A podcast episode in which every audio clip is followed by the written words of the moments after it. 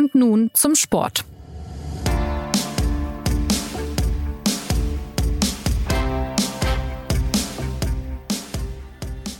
Herzlich willkommen zur neuen Folge des SZ Sport Podcasts. Mit dem Start ins neue Jahr musste sich der Fußball von einem seiner wohl größten verabschieden. Franz Beckenbauer ist am 7. Januar im Alter von 78 Jahren gestorben. Am Wochenende haben die Bundesliga-Clubs ihm mit einer Schweigeminute und anderen Würdigungen gedacht und überhaupt hat sein Tod sehr viele Menschen bewegt. Und wir wollen uns heute ebenfalls dem Spieler, Trainer, Funktionär, dem Weltmeister und Weltmann widmen, mit seiner Leichtigkeit und Eleganz zu seinen Glanzzeiten, aber auch den Schattenseiten rund um die Weltmeisterschaft 2006. In den vielen Texten, die zu Franz Beckenbauer in der Süddeutschen Zeitung erschienen sind, haben auch Reporter Holger Gerz und Fußballchef Christoph Kner über den Kaiser geschrieben. Hallo Holger. Hallo, Tag. Hallo Christoph. Hallo. Moderatorin ist heute Anna Dreher. Mit Superlativen sollte man immer vorsichtig sein. Ich habe eben von Franz Beckenbauer als einem der wohl größten des Fußballs gesprochen, aber in Bezug auf den deutschen Fußball kann die Einschränkung gestrichen werden. War Beckenbauer der bis dato größte deutsche Fußballer? Ja, wenn man, wenn man die technisch-taktischen Fähigkeiten, wenn man die spielerischen Fähigkeiten nimmt, das Zauberische, dann war er sicherlich der größte deutsche Fußballer. Es gibt natürlich auch andere, also es gibt Fritz Walter als, als, als Nachkriegsfigur, es gibt Uwe Seeler äh, als, als Arbeiterfußballer, die auch ihre Bedeutung gehabt haben, aber der Franz äh, strahlt noch ein wenig heller als all die. Was hat ihn denn dazu gemacht? Wie hat er den deutschen Fußball geprägt, dass er so herausstach? Also er hat, äh, wenn man das jetzt mal sozusagen auf den grünen Rasen ähm, übertragen will, hat er was gemacht, was man bis dahin halt einfach noch nicht gesehen hatte, äh, noch nie gesehen hatte. Er hat sich eine Rolle, die es schon gab, genommen, also den letzten Mann, der noch kein so richtig freier Mann war, und hat aus dem letzten Mann einen freien Mann gemacht. Also er stand hinter der Abwehr, hat sich aber dann, hat es halt dann dort nicht ausgehalten und hat von dort sozusagen das Spiel bestimmt. Er war hinten, er war vorne, er war in der Mitte, er hat Tore geschossen, er hat Mittel, äh, Mittelstürmer mit Gerd Müller gespielt und Doppelpässe mit Gerd Müller gespielt. Also er hat eine Rolle völlig neu interpretiert und er hat es verstanden. Das galt dann auch für sein späteres Leben. Er hat es auch immer verstanden, sich sozusagen seine äh, seine Harry Kleins und Dr. Watsons um sich herum so zu organisieren. Also auf dem Feld war das Katze Schwarzenbeck, sein Vorstopper Bulle Roth, sein Mittelfeldspieler, die ihn abgesichert haben. Und später im Leben war es dann sein Manager, der Robert Schwan, der ihm all das abgenommen hat, was einem normalen Menschen halt nicht abgenommen wird. Und das war natürlich auch ein bisschen das Konzept des Lebenskünstlers, dass er sozusagen immer und allzeit bereit seine Sekretäre um sich hatte. Holger Christoph hat es schon ein bisschen beschrieben. Du hast in einem Nachruf gesagt, der Spieler Beckenbauer war ein Ereignis. Zu so einem Ereignis trägt natürlich jetzt bei, was, was wir eben gehört haben, aber vielleicht auch noch ein bisschen mehr. Was, was zählte denn deiner Meinung noch dazu, dass Beckenbauer so ein Ereignis war? Naja, die Persönlichkeit natürlich. Ne? Die Leichtigkeit ist ja schon gerade angesprochen worden. Das ist sicherlich das Besondere, aber auch darüber hinaus ähm, die Verbindung Erfolg zu haben. Es ist ganz wichtig natürlich in Deutschland immer, dass der Mann auch unfassbar erfolgreich gewesen ist. Ja, also äh, Harald Schmidt sagte neulich in der Dokumentation, die in der ARD lief, was man hat Beckenbauer auf, ausgemacht? Weltmeister als Spieler, Weltmeister als Trainer. Punkt ganz wichtig äh, für uns. Wir sind alle Erfolgsfans, gerade in Deutschland. Äh, wir, wir wollen den Erfolg. Das ist erstmal ein, ein Ereignis. Uwe Seeler hat zum Beispiel diesen Erfolg nicht gehabt. Das unterscheidet sie. Und darüber hinaus war er natürlich auch unfassbar unterhaltsam. Äh, das wird auch gerne so an, an den Rand gelegt. Das ist natürlich, das hat er auch gemerkt, das hat er kultiviert, wenn man die alten, alten Videos sich anschaut, die frühen Interviews sich anschaut dann sieht man einen jungen Mann, der noch total unsicher ist, der die Worte sucht. Und später war er natürlich einer, der wirklich, der, der mit dem Wort auch spielen konnte. Das war also, der war natürlich als Sportler überragend großartig und er war natürlich auch ein tatsächlicher Unterhaltungskünstler, gerade in seinem, in seiner späteren Zeit auch. Man hat sich man hat sich gerne mit ihm beschäftigt, man hat ihm gerne zugehört, äh, ähm, man hat ihn gern gesehen als Spieler und man hat ihn gern als Unterhaltungsmann auch wahrgenommen. Der hat ja, das darf man auch nicht vergessen, hat ja zeitweilig dann auch diese Omnipräsenz im Fernsehen gehabt. Der hat den ganzen Werbeblock. Ich kann mich noch erinnern, vor der Weltmeisterschaft 2006 gab es Werbeblöcke, da waren nur die Mainzelmännchen öfter drin als er. Ja, das ist ja auch speziell.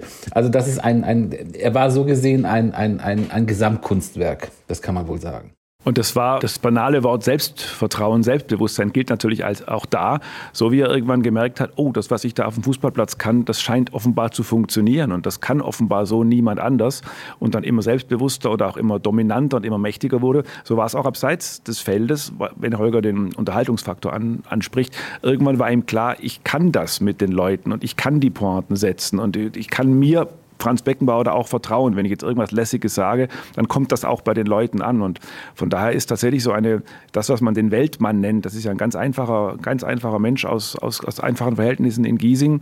Äh, so ist er dann sozusagen auch zum Weltmann geworden, weil er gemerkt hat, oh, die, die Welt hört auf mich, die folgen mir. Das ist nicht nur der Ball, mit dem ich Doppelpass spielen kann, sondern auch mit vielen anderen. Und ist es genau diese Eigenschaft, diese Art, die ihn dann von anderen Legenden dieses Sports unter scheidet oder war es am Ende doch mehr dieses Spielerische, also vor allem das, was auf dem Platz passiert ist? Naja, also wahrscheinlich fehlt uns ein bisschen die Tiefenkenntnis, um über den Unterhaltungsfaktor von, weiß ich nicht, Maradona, Pelé oder, äh, oder Johann Cruyff äh, nachzudenken, weil, weil wir die natürlich in erster Linie als Fußballer vor uns haben. Aber wenn, was ist ein, ein sehr beliebtes und auch wahnsinnig sinnloses und auch deswegen so beliebtes Spielchen, sich zu überlegen, wer jetzt denn der Beste der Besten gewesen ist, das berühmte GOAT, also The Greatest of All Times Spiel. Und da ist es natürlich maximale Geschmackssache, wo man, wo man Franz Beckenbauer einsortiert. Da kann man einem ja niemals das Gegenteil beweisen. Also wenn ich jetzt sagen würde, der Welt Fußballer ist für mich Jan-Ingwer Kalsen-Bracker, könnte mir auch, auch keiner das Gegenteil beweisen. Was aber, glaube ich, für den Beckenbauer spricht, weil du sozusagen ihn gerade vergleichen magst. Vielleicht steht am Ende dann doch Pelé oder Maradona vor ihm, das ist schwer einzuschätzen. Was aber wirklich Beckenbauer, glaube ich, exklusiv hat, um, um ein Lieblingswort von Rummenigge zu verwenden, ähm, ist, dass er, glaube ich, der Einzige in dieser ganz großen Riege war, der eigentlich der Tore verhindern konnte dessen Aufgabe es war, Tore zu verhindern, Tore vorzubereiten und auch Tore zu schießen. Alle anderen sind ja im Grunde nahezu ausschließliche Offensivspieler.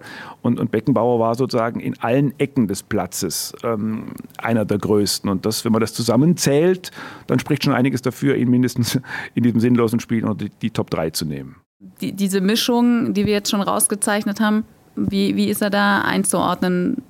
Die Verbindung aus, aus was Christoph gerade gesagt hat, die Verbindung eben Tore verhindern zu können und eben Tore auch zu schießen, das ist das, äh, was ihn sicherlich, sicherlich besonders, was, was ihn sicherlich besonders macht. Mir fiel übrigens gerade noch ein beim Thema, beim Thema Künstler oder, oder, oder Unterhaltungskünstler, wir haben uns ja, wir fragen uns alle, hat Maradona eigentlich sehr schön gesungen oder hat, äh, hat äh, Cruyff gesungen? Ich weiß es nicht, aber ich glaube, sie haben nicht so schön gesungen, dass man aus ihren Liedern einen Torjingle hätte machen können. Also das ist mir aufgefallen jetzt, dass man sich wirklich überlegt, dieses Lied Gute Freunde kann niemand trennen, das ist ja im Prinzip ein, ein wollen wir ihm nicht zu nahe treten, nichts, nichts Schlechtes über Tote, aber ein relativ flacher Schlager äh, der auch gar nicht lange Zeit gar nicht so wahnsinnig populär war, aber der jetzt im Laufe der Zeit so sehr popularisiert worden ist, auch durch die ständigen Dokumentationen, in denen das wieder aufgeleuchtet ist, dass es ja am Ende tatsächlich jetzt zum Abschluss zum, zum, Tor, zum Torlied geworden ist. Und die zweite Sache, die mir aufgefallen ist, ich habe jetzt so ein bisschen gesammelt für vielleicht noch ein Stück, was wir machen werden, äh, bin ein bisschen durch München gegangen und wenn man so wenn man sich so anschaut, seine, wo er herkommt, Christoph hat das ja ganz völlig richtig gesagt, er kommt aus kleinen Verhältnissen, Giesing. Ich war neulich noch mal in seiner, in, vor seinem Geburtshaus mit Blick auf diesen Fuß, mit Blick auf diesen Fußballplatz davor, ja. Das ist alles, das ist eigentlich alles unbeschreiblich. Das ist fast bigger than life. Du siehst halt wirklich, da kommt jemand aus kleinsten Verhältnissen, da ist der Fußballplatz davor, da ist die Kirche, wo er Messdiener gewesen ist. Und dann bricht er auf in die Welt und verändert die Welt ja auch ein Stück weit das ist wirklich, also wenn man sich Gedanken macht über die Heldenreise, das ist wirklich die Heldenreise par excellence. Wie zeigt sich denn sein Einfluss auf das Spiel heute im modernen Fußball? Kann man da noch Franz Beckenbauer Spuren erkennen? Naja, also ja und nein. Also natürlich kann man es erkennen, weil man ja den, den, den Umkehrschluss nicht, nicht ziehen kann. Man wüsste ja nicht, was fehlen würde, wenn sie, wenn sie nicht gegeben hätte. Aber ich glaube, dass die Interpretation der Rolle, die er, ja, ich sage einfach mal, erfunden hat, die hat sich schon, so kurios das klingen mag, durch die Zeit fortgepflanzt, obwohl es die Rolle eigentlich gar nicht mehr gibt. Also diesen, diesen Libero, den, den er erfunden hat, den gibt es nicht mehr. Der Fußball ist ein Spiel geworden, in dem in Systemen gedacht wird, in dem äh, Hornissenschwärme von Fußballern über den Ball und über den Gegner Gegner herfallen, keine Räume mehr lassen, wo irgendeiner erhaben durchtänzeln kann. Ich glaube, so wie Beckenbauer gespielt hat, könnte er heute nicht mehr spielen, aber sein Genius würde ihm wahrscheinlich einen Weg, doch einen Weg durch die, durch die Hornistenschwärme hindurchweisen. Also ich glaube, dass Beckenbauer zwar seine Rolle irgendwie selbst abgeschafft hat, letztlich, weil der Fußball sich so weiterentwickelt hat, ähm, aber ich, das, was man heute, wir führen ja umfangreiche Debatten über die Nummer 6 im Fußball, also den Spieler, der vor der Abwehr spielt und da ideal, im Idealfall Abwehrspieler und Aufbauspieler gleichzeitig sein soll. Das hat Deutschland ein bisschen später entdeckt, kurioserweise als andere Länder diese Rolle. Und ich glaube, dass das schon eine Rolle ist, die man sozusagen die Beckenbauer uns ein bisschen vererbt hat. Ich glaube, das wäre die Beckenbauer-Rolle heute und dass wir uns da inzwischen nicht mehr darauf beschränken, da nur reine Zerstörer haben zu wollen, sondern eben auch ein bisschen Fußball spielen zu wollen. Das hat man schon Beckenbauer zu verdanken. Das, das ist jetzt natürlich nicht, nicht akademisch und durch äh, schicke Heatmaps nachweisbar, aber ich glaube, bei aller Wertschätzung der deutschen Tugenden eine, eine, eine gewisse, eine, eine gewissen Sinn fürs Künstlerische, denn der geht, glaube ich, schon auch auf Beckenbauer zurück. Diese, diese eine Nachfolgerreihe lässt sich äh, vermutlich nicht ziehen, oder? Also an Uli Stielicke haben ja manche dann gedacht, wenn man so überlegt hat, okay, wer kam dieser Spielerrolle des Franz Beckenbauer am nächsten? Na, ich ich habe das ja vor kurzem untersucht, tatsächlich untersucht in Anführungszeichen direkt nach seinem Tod in einem, in einem Sporttext. Und das Kuriose mag sein, das kann man dem Franz Beckenbauer jetzt nicht anlasten, dass er glaube ich, so groß gewesen ist, ähm, dass es eigentlich gar keinen natürlichen Nachfolger geben konnte für ihn. Und das Schicksal des deutschen Fußballs in Anführungszeichen war ein bisschen, dass man in den 80ern, als Beckenbauer aufgehört hat, versucht hat, neue Liberos, neue Beckenbauers zu finden. Und die gab es halt nicht, weil er halt einzigartig ist. Und das hat den deutschen Fußball vielleicht so ein bisschen auf einen kleinen Irrweg geführt tatsächlich, ähm, weil halt es weiterhin Menschen gab, die sich berufen gesehen haben, Libero zu spielen, die das dann aber ganz, ganz weit hinter der Abwehr gemacht haben und nicht, weil sie eben nicht so durchtänzeln konnten. Und auf diese Weise ist der deutsche Fußball viel defensiver geworden. Und es ist ja ein sehr, sehr unkreatives Jahrzehnt geworden, die 80er, wo es dann Vorstopper gab und wo es äh, Zerstörer gab und wo das Ausland immer über die deutschen Panzer ehrfürchtig gelästert hat. Das war eigentlich gar nicht Beckenbauers Erbe, aber er war wahrscheinlich so groß, dass er sozusagen einer Gegenbewegung das ausgelöst hat. Und äh, lustigerweise, auch das könnte man jetzt dem großen Mann Franz Beckenbauer zuschreiben, hat er höchstpersönlich die 80er dann beendet, indem er nämlich als Teamchef 1990 ähm, die Deutschen dann zum Weltmeister gemacht hat. Woher kam denn dieses Geschick? Also es lässt sich nicht immer beantworten, aber ich stelle die Frage trotzdem, weil sie mir kam. Also diesen Blick auf den Raum, dieses technische Verständnis. Matthias Sammer hat darüber ja gesagt, das Revolutionäre an Franz war, dass er schon damals erkannt hat, was Trainer zwei Jahrzehnte später erst predigen sollten. Sicherlich ein überragendes Talent. Da bin ich aber jetzt auch tatsächlich ein bisschen überfragt, weil ich natürlich nicht der nicht der Fußballanalytiker bin. Ich kann es nur immer wieder sehen, wenn ich den, ich habe den Franz nie spielen sehen, nur einmal bei einem, bei einer, beim Spiel der tatsächlich der Uwe Seeler Traditionsmannschaft in Oldenburg, wo ich herkomme. Äh, da raunten die Leute auch noch, da war der Franz aber schon über 40 und ich habe es jetzt noch mal gesehen, gestern neulich wurde zusammengefasst, äh, er hat ja auch zwei Tore des, Tore des Monats geschossen, ein unfassbarer Freistoß mit dem Außenriss in den Winkel. Also sensationell, ich weiß gar nicht, wann ich das danach jemals gesehen habe. Also ich glaube, dieses, dieses Talent, äh, dieses Gefühl für den, für, für, für, den, für den Raum, äh, das ist wahrscheinlich ein Stück weit angeboren. Wenn wir jetzt so ein bisschen weitergehen und sagen, das Gefühl für den Raum, für die Welt, für die Betrachtung, dann war es sicherlich auch seine, seine Vergangenheit, das kam jetzt auch in der Dokumentation nochmal raus, in der ARD, die ja mittlerweile fast jeder gesehen hat, ähm, wo er auch darüber spricht, dass seine Mutter nach dem Krieg, äh, die hat ihn ja vor allem großgezogen, seinen Bruder und ihn, und gesagt hat, es gibt eigentlich gar keine Unterschiede zwischen Leuten, es gibt keine, keine Nationalitäten in dem Sinne, sexuelle Orientierung, es gibt eigentlich nur Menschen.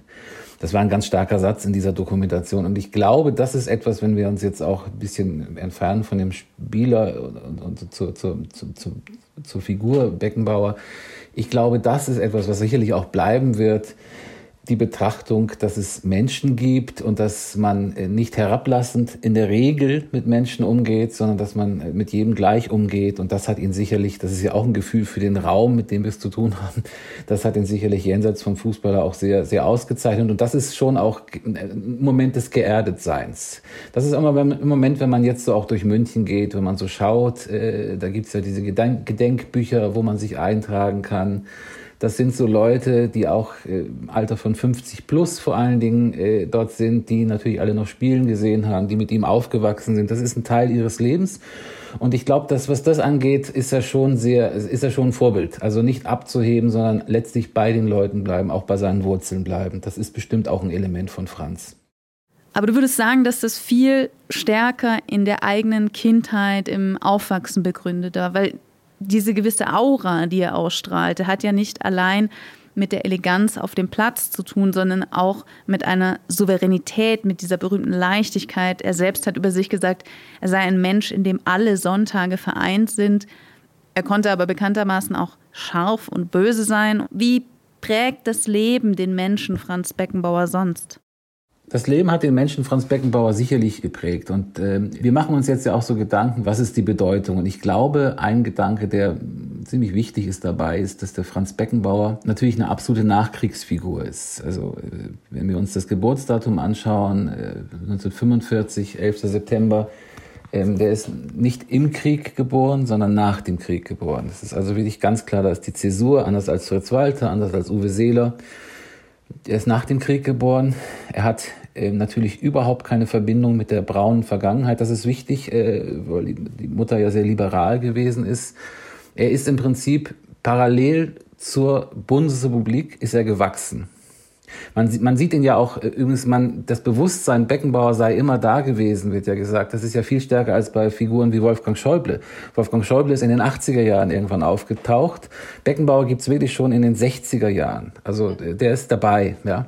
Und er hat, er steht für eine Zeit, äh, Aufbruch, äh, auch Leichtigkeit ein Stück weit, 70er Jahre, all das ist ja auch ein Stück weit Franz Beckenbauer. Wenn wir uns zum Beispiel so die großen Figuren anschauen, gerade München, München äh, Beckenbauer als Münchner Figur, dann haben wir vielleicht Franz Josef Strauß als konservativen äh, Übervater, dann haben wir Figuren wie Hildebrand, äh, Kabarettist, wir haben natürlich dann Helmut Dietels Figuren, Helmut Fischer, Monaco Franze und da ist Franz Beckenbauer auch in diesem, in diesem Kosmos ist er natürlich auch verankert.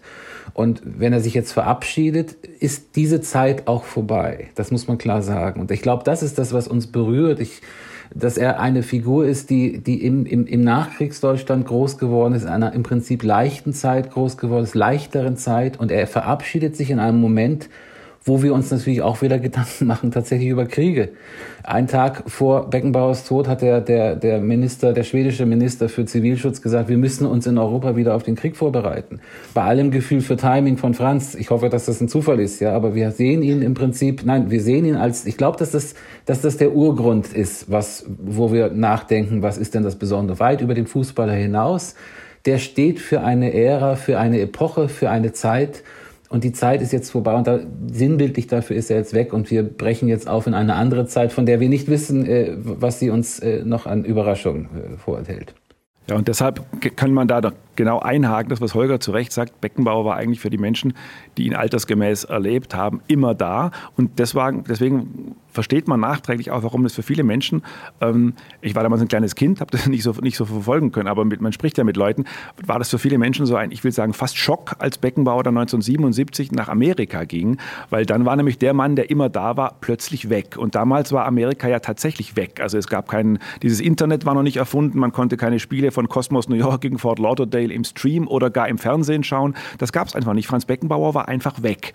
Und das war dann, glaube ich, schon, äh, da, daraus erklärt sich, glaube ich, einfach dieser, diese, diese Irritation der Menschen, dieser Schock, dass der Franz dann weg war und das hat man dann äh, ein paar Jahre warten müssen, bis er dann in einem völlig fremden Trikot plötzlich im Nieselregen äh, ich glaube, das war ein Spiel VfB Stuttgart gegen den Hamburger SV, äh, wie er dann im Nieselregen plötzlich wieder deutschen Boden für alle sichtbar betreten hat. Aber da war eine kleine Zäsur tatsächlich drin. Und so wie Holger das erklärt, erklärt sich auch, warum die Leute da was vermisst haben. Wobei es ihm ja auch nicht geschadet hat. Ne? Also man, man weiß ja, er ging aus äh, privaten Gründen. In der Öffentlichkeit war das ein bisschen schwieriger. Steuer, Scheidung war damals noch nichts, was so salonfähig war, sage ich jetzt mal. Und dann geht da dieser große äh, Held damals schon in den 70ern vom FC Bayern nach New York. Das war ja, kann man glaube ich äh, so sagen, in gewisser Weise eine Flucht und fußballerisch sicher ein Rückschritt, äh, in diese Liga damals äh, zu wechseln. Äh, die Figur Beckenbauer wurde ja aber vielleicht vor allem durch dieses Kapitel so groß, oder? Also jemand, der dann dort mit Pelé Fußball spielt, ähm, über den bekannt ist, der hängt da mit Mick Jagger ab, der wird von Andy Warhol gemalt, der hat Austausch mit Kissinger, mit Muhammad Ali. Also ist diese Figur erst durch diesen vermeintlichen Rückschritt sportlich zu dem geworden, der er dann war? Das ist natürlich ein ganz wichtiger Aspekt, ja, klar. Und man muss sich das wirklich, man muss sich zurückbesinnen in die Zeit 77. Äh, die Steuer war ihm, war ihm auf den Fersen. Er hatte sich gerade getrennt von seiner Frau. Du hast es gerade gesagt. Also er war wirklich äh, in einer schwierigen Phase. Dann geht er nach New York. Das ist tatsächlich eine Flucht. Aber im Nachhinein hat sich aber auch alles wieder gedreht, ja. Er hat natürlich den Horizont dann geweitet, seinen eigenen Horizont und natürlich auch den Horizont der Leute, die ihn begleitet haben. Also wir schauen natürlich immer staunend auf Leute, also wir Deutschen, die ja auch so ein bisschen mit so, mit so Schwierigkeiten haben, mit so einem Selbstbewusstsein und sich kleiner machen, als wir sind. Wir schauen natürlich immer staunend auf Leute, die es anderswo schaffen. Ja, also ich kann mich noch dran erinnern, Tom Buro, bevor er hier in Deutschland wieder als Nachrichtenmoderator auftrat, der war unser, lange Zeit war der unser Mann in Amerika. Dann hatte so im Hintergrund das Weiße Haus und das ist allein schon vom Bild her, vom Fernsehbild her schon beeindruckend. Das hat man beim Franz damals natürlich noch nicht gesehen, aber man hat es gehört und hat es mitbekommen. Und jetzt in den Dokumentationen danach hat man es auch gesehen. Nein, das war jemand, der es dort geschafft hat im, im Ausland, in Amerika und das hat ihn natürlich, hat ihn natürlich größer gemacht. Es sind aber auch da wieder Dinge, so, so, so Momente, Sequenzen, die einem im Nachhinein auffallen. Gerd Müller zum Beispiel ist nach Amerika gegangen und ich glaube, Gerd Müller hat kein Wort Englisch gesprochen dort. Er war, Fort Lauderdale, er war eigentlich ein Verlorener, er war, war isoliert. Beckenbauer hat das natürlich auch angenommen. Es ist, neulich kam so die erste Pressekonferenz, die er, die er gegeben hat und hat er gesagt, ähm, my English is very bad, I have to say sorry oder so. Und natürlich war sein Englisch nicht very bad. Er hat sich also darauf vorbereitet schon, wie er sich auf alles vorbereitet hat. Die Leichtigkeit war ja immer im Prinzip auch ein bisschen Verkleidung. Er war ja jemand, der akribisch gearbeitet hat. Er hat sich auf dieses Abenteuer Amerika vorbereitet und ich weiß noch sehr genau, ich war damals, da fing an, mich für Fußball zu interessieren. Man hat zwar gesagt, das ist eine Operettenliga und da ist irgendwie Bugs Bunny ist da Maskottchen und die Cheerleader wedeln in der Gegend rum, das war alles sehr fremd. Aber er kam dann jetzt zurück zum HSV und das fremde Trikot, wie der Christoph gerade gesagt hat. Und er war aber sofort wieder jemand, der auch Kandidat war für die Nationalmannschaft. Also es hat seinem, es hat seinem, seinem Ruf, seinem sportlichen Ruf überhaupt kein, kein hat, hat ihn überhaupt nicht beschädigt. Er kam zurück und man, das weiß ich noch genau, damals überlegt, na, wenn er fit bleibt, könnte er vielleicht 1982 äh, wieder in der Nationalmannschaft. Das war ein großes Thema da. Ja. Ne? Und das fand ich auch schon bemerkenswert. Du gehst, er ist im Prinzip dann ja auch wieder größer gewesen als, als Amerika oder größer als die Liga, die, die lustige Liga, in die er gegangen ist, Operettenliga, Marionettenliga, wie auch immer. Er kam zurück und er war trotzdem wieder akzeptiert als, als Fußballer, hat es dann aber nicht, nicht mehr geschafft, weil er nicht mehr fit war. Offenbar lag das auch daran, dass die in, Engl in Amerika auf Kunstrasen spielen und das hat seinen Gelenken nicht besonders gut getan. Und selbst da trifft die These zu, die du gerade schilderst, Holger. Selbst äh, also in dieser kurzen Zeit beim HSV, wo er eigentlich gar nicht mehr wirklich nationalmannschaftstauglich war oder gar nicht mehr in Nationalmannschaftsverfassung war, selbst da haben ihn die Leute sozusagen in ihrer, in ihrer, äh, in ihrer Wahrnehmung und in der Projektion noch mal größer gemacht. Sie haben ihn dann weiterhin für nationalmannschaftstauglich und nationalmannschaftsrettend gehalten, obwohl er das möglicherweise gar nicht mehr war. Es gibt ja die diese schöne Geschichte, dass er als Kind angefangen hat, mit Stofflumpen als Ball zu spielen und dann nur deshalb nicht zum Verein seines Viertels ging, zum TSV 1860 München, weil ihm in einem Spiel, als Beckenbauer noch für den SC 1906 München spielte, eine Ohrfeige verpasst hat. Und damit war dieser Club für Beckenbauer quasi ähm, außer Frage gestellt und er ist äh, später zum FC Bayern gegangen. Hier hat er als Spieler sehr viel gewonnen. Hier ist er auch als Trainer eingesprungen. Auch da hatte er Erfolg. Erfolg. Später war er Präsident und Ehrenpräsident. Also er ist eine der Figuren dieses Clubs. Wie hat Beckenbauer, abgesehen von den Titelgewinnen, denn diesen Verein geprägt? Also man muss zunächst mal sagen, diese Geschichte ist ja eine wunderbare Folklore-Geschichte mit der, mit der Watschen, die sich super erfunden anhört. Aber die stimmt natürlich. Der Mensch, der ihn da geohrfeigt hat, heißt ja auch noch König. Also ein König, der den Kaiser ohrfeigt. Das müsste eigentlich eine Titelgeschichte sein. Möglicherweise hat der Titel einfach verpasst, die zu erfinden, die Geschichte. Das kann also schon sein. Aber also, wie er den FC Bayern geprägt hat, das kann man das kann man natürlich sportlich und nicht sportlich interpretieren, aber ich glaube, es hilft nochmal, sich daran zu überlegen, dass all das, was wir am FC Bayern heutzutage so im Klischee so miterzählen, immer wieder, auch in unserer aktuellen Berichterstattung, all das gäbe es nicht ohne Franz Beckenbauer. Und damit meine ich jetzt nicht so anfassbare Bauten wie die Allianz Arena, sondern einfach all diese Mythen wie das Mir San Mir oder den Führungsspieler oder all das, was wir bei Bayern, also das Schöne beim FC Bayern ist ja, dass man den auch im Jahr 2024 im Grunde immer noch aus seiner eigenen Geschichte heraus erklären kann. Die, die Reflexe sind beim FC Bayern wie vor 30, 40 Jahren, liegt natürlich auch an den Figuren. Uli Hoeneß war damals ja auch schon da. Aber das hat uns Karl-Heinz Rummenigge ja jetzt auch im Interview erzählt, wie Beckenbauer im Grunde der erste Führungsspieler war. Das ist ja so ein Wort, über das man manchmal so ein bisschen schmunzelt, dass man so ein bisschen für so ein bisschen gestrig und vielleicht auch ein bisschen gefährlich hält, der Führungsspieler. Aber im Grunde ist das alles das Erbe und die Hinterlassenschaft von Franz Beckenbauer, der einfach die Mannschaft auch in der Kabine geführt hat, wie das Neudeutsch heißt, der gesagt hat, was man macht, der sozusagen der Chef war. Offenbar hat er es dabei auch verstanden, jedenfalls erzählen das die Zeitzeugen, einigermaßen menschlich zu bleiben, auch in seinem Jähzorn, der ihn dann manchmal angefallen hat. Also viele von diesen ganzen Begrifflichkeiten, äh, die man heute im FC Bayern auf dem Briefkopf klebt, die gehen dann tatsächlich auch auf Beckenbauer zurück und nicht auf Gerd Müller. Also auf Gerd Müllers Toren mag der Verein erbaut sein, aber all das, was man so ideologisch mit diesem Verein verbindet, das ist sicherlich ganz viel Franz Beckenbauer. Wie groß kann denn eine Person in, in einem Verein werden, Holger? Oder zu welcher Größe kann eine, eine Person im Verein helfen und was zeigt da in dem Fall vielleicht auch Franz Beckenbauer? Zufälle, Christoph sagt, der Mensch, der ihn geohrfeigt hat, heißt König als ich in seiner jetzt äh, beim Spaziergang in München in seinem Geburtstag an seinem Geburtstag vorbeigegangen bin, da steht tatsächlich auf dem Klingelschild äh, das erste ganz unten steht stehen die Namen der Leute, die dort jetzt leben und ganz unten heißt jemand tatsächlich Kaiser. Ne? Das ist wirklich alles. Manchmal ist es wirklich, äh, denkst du dir, das kann alles alles nicht wahr sein. Also größer äh, Frage, wie groß kann jemand werden? Ja, größer als Franz kann man glaube ich nicht werden. Du kannst nicht irgendwie als Spieler dominierend sein, als Trainer dominierend sein dann als Präsident dominierend sein und zwischendurch nochmal wieder einspringen als Trainer. Größer, größer kann's, kann's nicht, kann's, kann's nicht, kann's nicht werden. Das ist auch, äh, natürlich gehört auch zu seiner, zu seinem Erbe dazu, ihn so geprägt zu haben. Das äh, ist anders nicht vorstellbar. Du sprichst jetzt gerade den Trainer an, also mit der Nationalmannschaft wurde, wenn wir jetzt quasi wechseln, auch vom FC Bayern zum DFB, mit der Nationalmannschaft wurde er ja als Spieler 72 Europameister, 74 Weltmeister, als Teamchef ohne Trainerlizenz holt er dann 1990 äh, den WM-Titel. Also äh, das ist ja, wie du gerade sagst, arg viel mehr geht kaum. Rudi Völler, der später ja selbst Bundestrainer war, hat über die damalige Zeit gesagt, während dieser fünf, sechs Wochen in Italien war es wie Märchen, harmonisch, wie ich es bei keinem anderen Turnier erlebt habe, mit Franz als großer Vaterfigur.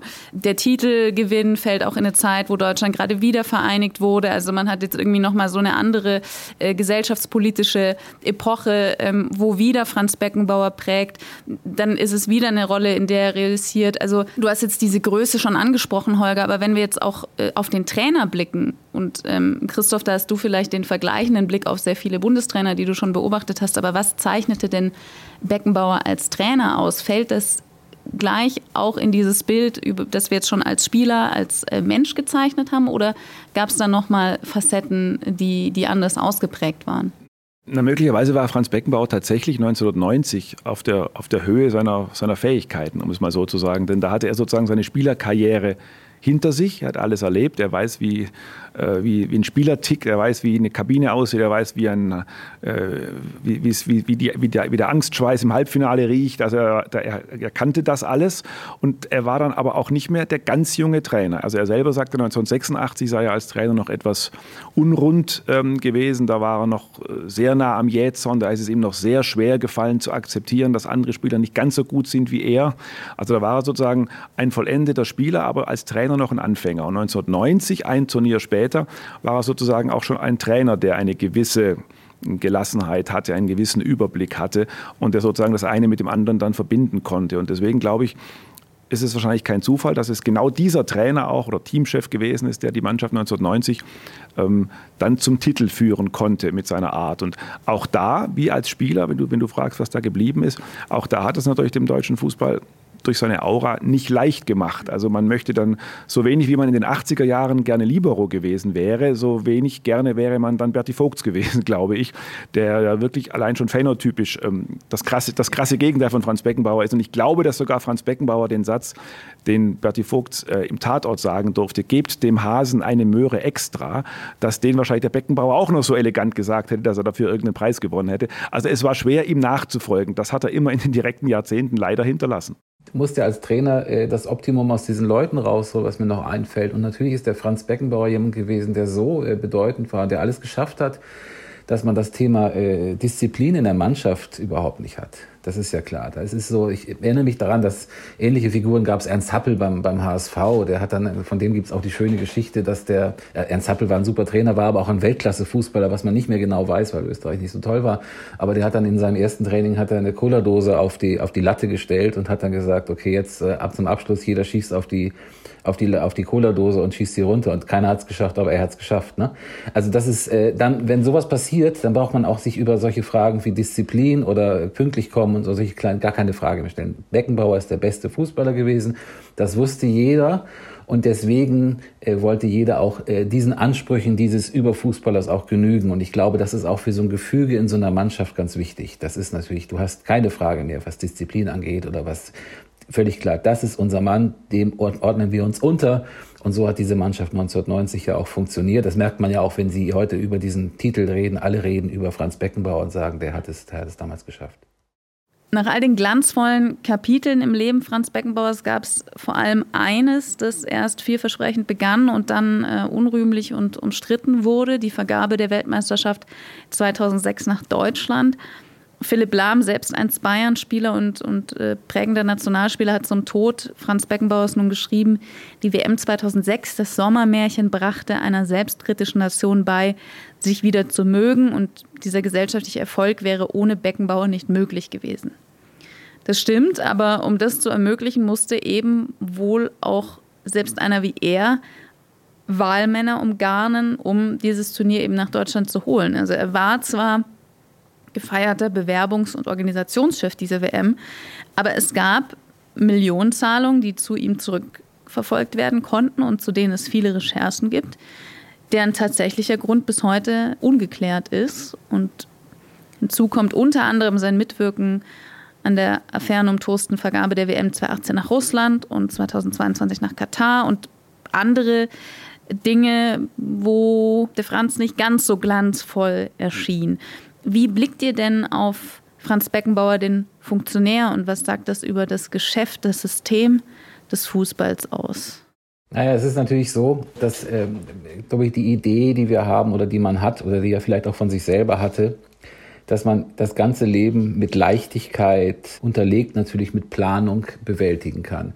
Und dass jemand, äh, dieses Glückskind, was oft genug beschrieben ist, dass äh, man über Charisma, über über Ausstrahlung, über Abstrahlung auch so eine Weltmeisterschaft bekommen kann.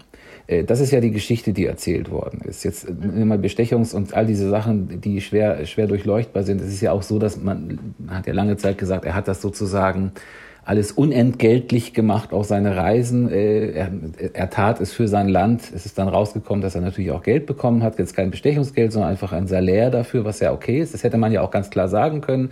Franz Beckenbauer ist sozusagen derjenige, der, der jetzt viele, viele Wochen, Monate verbringt. Er kriegt da und dafür das Geld. Die Geschichte war ja aber die, nee, der macht das, der macht das so aus, das ist eine Höhe, ein Höhe, fast ein höheres Wesen.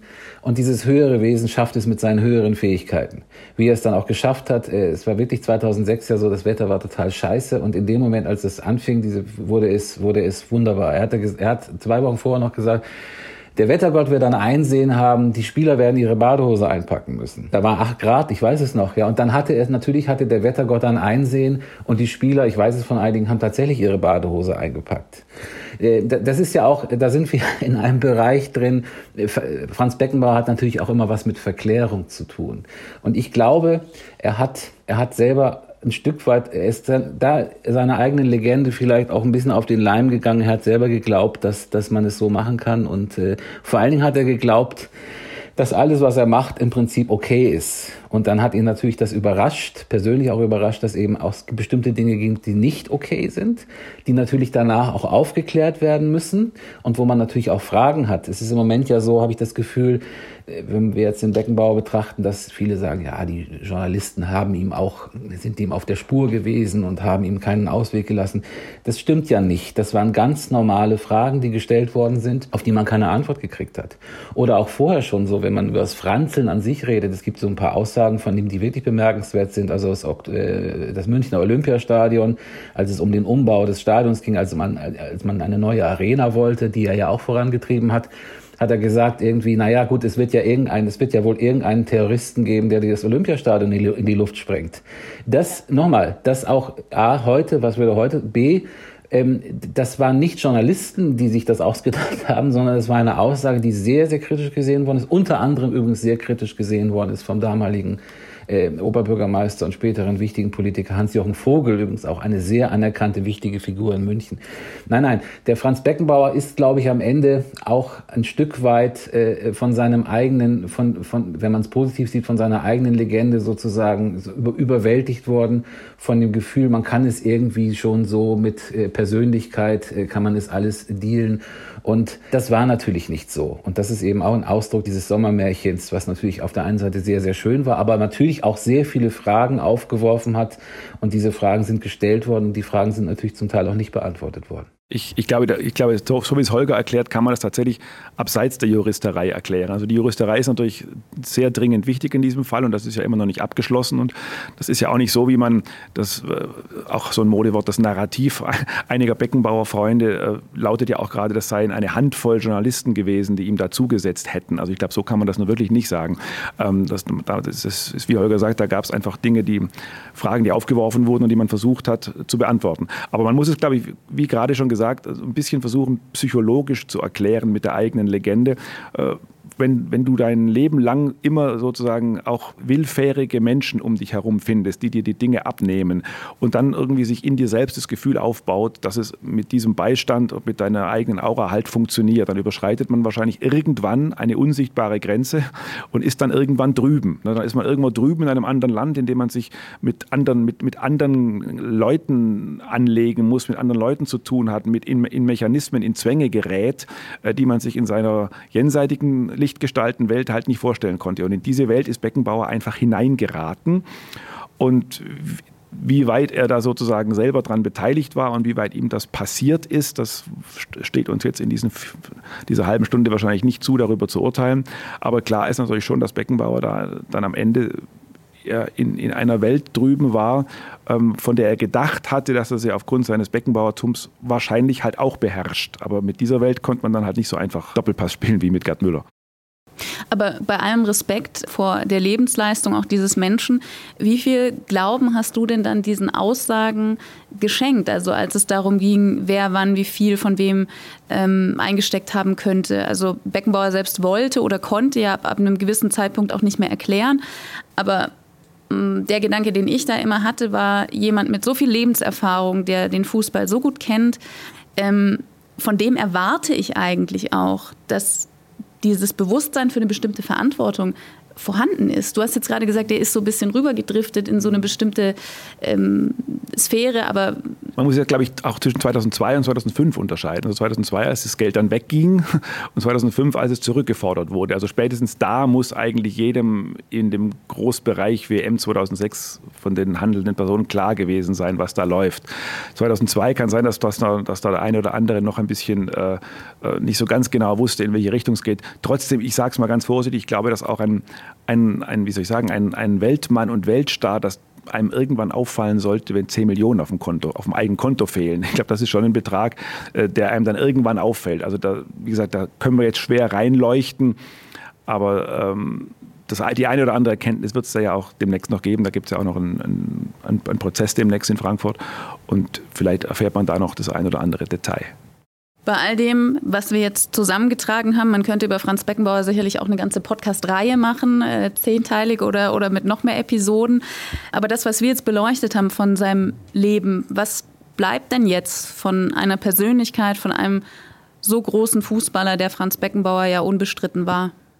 Naja, das sehen wir natürlich schon. Ist, glaube ich, äh, im Moment so der etwas mildere Blick auf den Franz. Und äh, am Ende wird, also es wird vermutlich bleiben, dass, äh, äh, dass ein, überragender, ein überragender Sportler war, der, seine, der, sein, der seinen Sport geprägt hat, der die Zeit geprägt hat, der auch das Deutschlandbild natürlich geprägt hat. Ja, es wird ja gesagt, er hat es mehr geprägt als viele, viele Politiker. Das stimmt auch wieder nicht. Das ist jetzt auch wieder ein Moment der Verklärung, der jetzt gerade greift. Das wird sich auch wieder etwas legen. Aber er hat natürlich aus, aus den Möglichkeiten, die er gehabt hat, äh, hat er alles gemacht. Und er ist sicherlich eine eine nicht nur sporthistorische, sondern er ist sicherlich eine historische, historische deutsche Figur. Was mir auffällt, wenn wir auch so ein bisschen äh, uns Gedanken machen über, über ähm, Beckenbauer und vielleicht auch wir Journalisten uns Gedanken machen über Beckenbauer, die Bedeutung, die Größe, dann ist es natürlich auch immer der Aspekt, dass äh, der zu einer Zeit groß war, als Sport auch eine Bedeutung gehabt hat.